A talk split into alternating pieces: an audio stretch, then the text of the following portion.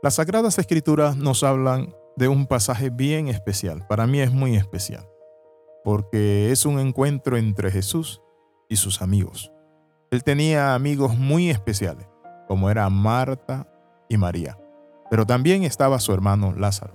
La Biblia dice en Juan capítulo 11, la Biblia dice que cuando Lázaro enfermó gravemente mandaron a llamar a Jesús sus hermanas, pero Jesús llegó cuando había muerto. Las Sagradas Escrituras nos dicen que ella inmediatamente le reprocharon y le dijeron, Señor, si hubieras estado aquí, mi hermano no hubiera muerto. Eso dijo Marta, pero también el mismo discurso lo dijo María. Se habían puesto claro que sí, de acuerdo, para reprocharle al Señor. Era su amigo. Ellos sabían que podía levantar a Lázaro de esa enfermedad, pero en pocas palabras le estaban diciendo a Jesús, ya es tarde. Muchas veces en nuestras vidas sentimos que ya es tarde.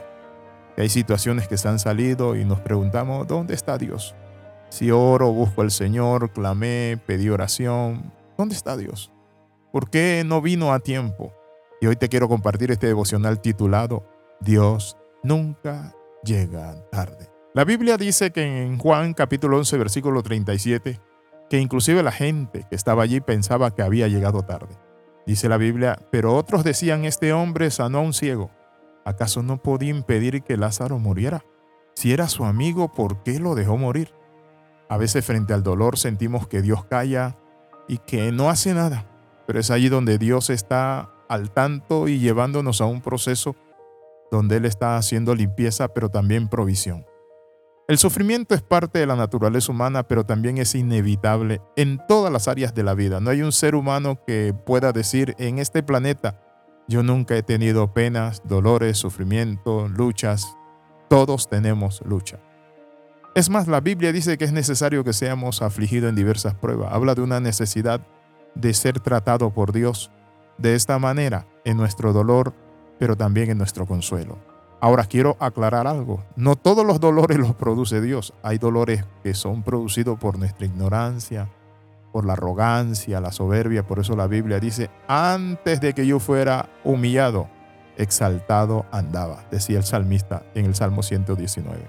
La Biblia también dice que Nabucodonosor un día se ensalzó y se engrandeció él mismo y dijo, mira los jardines que he hecho, toda esta obra la ha hecho mi mano. Y la palabra del Señor dice que Dios le dijo, vas a quedar como las bestias del campo. Muchas veces nos preguntamos por qué viene esta prueba y a veces he entendido que las pruebas tienen un sentido, para que nos hagan ver y sentir lo que somos realmente, que somos carne, que somos tierra. De allí nos hizo Dios.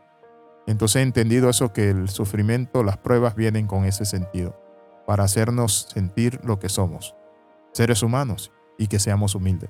Pero también las pruebas pueden venir por circunstancias que a veces no entendemos, por la maldad que existe en el planeta Tierra, pero quiero compartirte esto. No importa cómo vengan las pruebas y qué tipo de prueba tú tienes. Lo importante es que entiendas este principio y lo grabes y lo guardes en tu corazón. A los que amamos a Dios, Dios hace que todas las luchas, pruebas, pérdidas, dolores, tristezas, ganancias, alegría, felicidad, todo sea para alabanza de su gloria.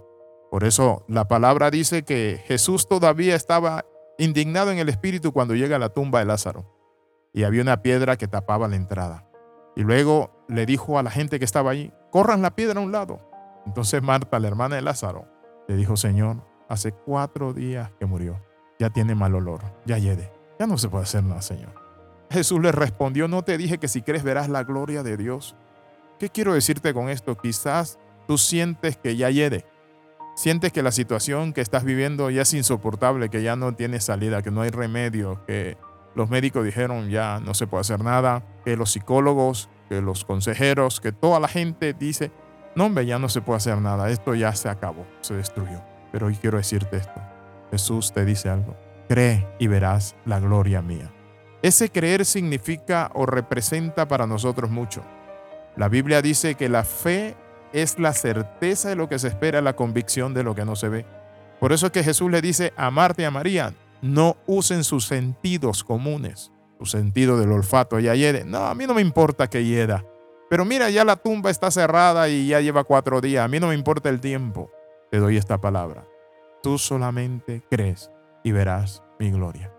Si estás pasando momentos de prueba, tú solamente crees y vas a ver la gloria de Dios, vas a ver a Dios operar milagro. Oramos. Padre, creemos en tu bondad, en tu misericordia, Padre del cielo y de la tierra. Te damos gracias, Padre Santo, porque somos salvos por tu amor y tu gracia. Señor, simplemente creemos que veremos tu gloria y la veremos en el nombre de Jesús. Amén y amén. Escriba al más 502 42 45 60 89 y le agregamos a una red. Le saluda el capellán internacional Alexis Ramos. Nos vemos en la próxima.